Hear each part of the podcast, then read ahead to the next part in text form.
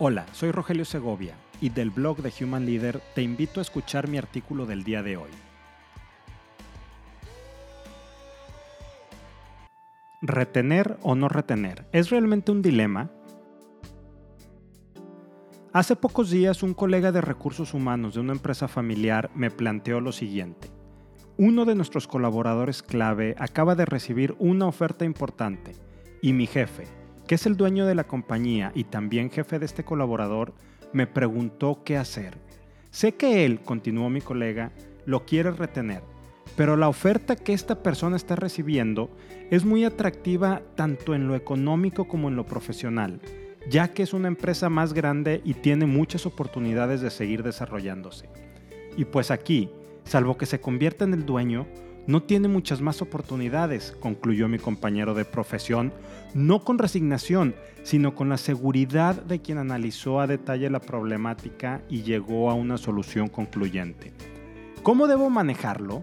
¿Debemos tratar de retenerlo? me preguntó finalmente. Esa es una pregunta compleja desde cualquier perspectiva. La del negocio, es decir, la empresa debe asegurar el mejor talento. La perspectiva profesional, ya que mi colega sabía que permanecer probablemente no era la mejor decisión que su aún empleado pudiera tomar, pero su rol como recursos humanos es asegurar el talento que se requiere. Y la perspectiva personal, porque para el colaborador parecía que lo más conveniente era tomar la oportunidad que se le presentaba. Siempre he sido un no creyente de las prácticas de retención a través de contraofertas y por lo tanto nunca he hecho a un reporte directo o a un colaborador de mi área una de estas propuestas, aunque hago una declaración de interés en este momento. Cuando organizacionalmente se ha requerido, las he apoyado en áreas distintas a las de mi responsabilidad. Los motivos que hay detrás de este pensamiento los clasifico en personales y en organizacionales. En el personal, en este aspecto, el cual es el más relevante desde mi óptica, soy un convencido de algo que he denominado el interés supremo del empleado. Esto es, el dinero no es el único motivo por el que alguien está en una organización. Es una parte, sí, y por supuesto que es muy importante, pero no es el único. De acuerdo a un estudio de 1973 de la revista Harvard Business Review, un empleado permanece en una empresa básicamente por dos motivos. Está satisfecho con su trabajo y se siente cómodo con el ambiente de la compañía.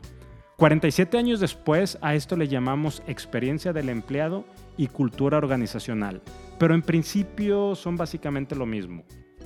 Y esto, lo que es satisfacción y comodidad, se fortalece o debilita por el grado de compatibilidad entre la ética y los valores de la persona y los de la compañía para la que labora.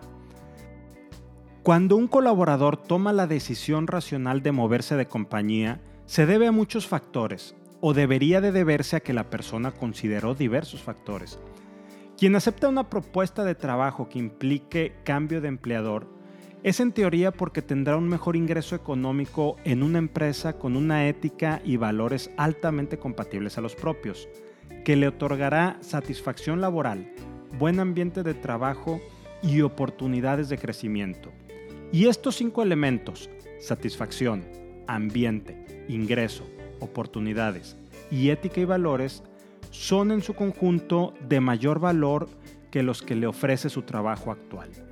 Si la mejora es en uno o dos elementos, ¿por qué cambiarse?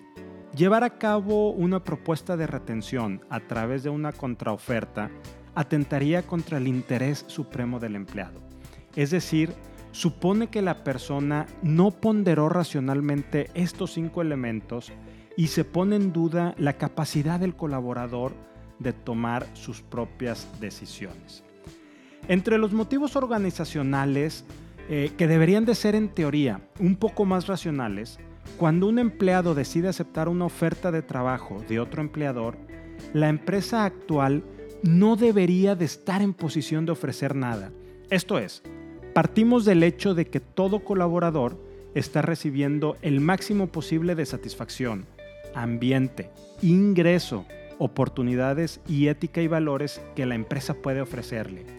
De lo contrario, se tenía a la persona subremunerada, no se le había permitido, por cualquier causa, continuar desarrollándose profesionalmente, de ser afirmativo alguna o cualquiera otra de las anteriores preguntas, es evidente que la brecha entre la ética y valores de la persona y de la compañía actual es muy amplia. Entonces, ¿para qué quedarse? Adicional a lo anterior, si el empleador actual ya está ofreciendo el máximo posible, los cinco elementos que mencionábamos ahorita, pero aún así se hace un esfuerzo adicional de retención, enfrentará riesgos importantes que pueden dañar seriamente su estructura organizacional. Esto es, sobrepagar a la persona y frenar su crecimiento económico a futuro, porque ya no va a haber más. Crear insatisfacción entre sus pares, quienes se sentirán evidentemente mal pagados. Llevar a la persona a una posición para la cual no está o aún no está preparado, lo cual generalmente suele terminar mal y exhibe una deficiencia del programa de talento de la organización. Y ojo, esto es tanto del jefe directo de la posición como de recursos humanos al no contar con sucesores o reemplazos. Evidentemente cada situación es diferente y deben evitarse las generalizaciones.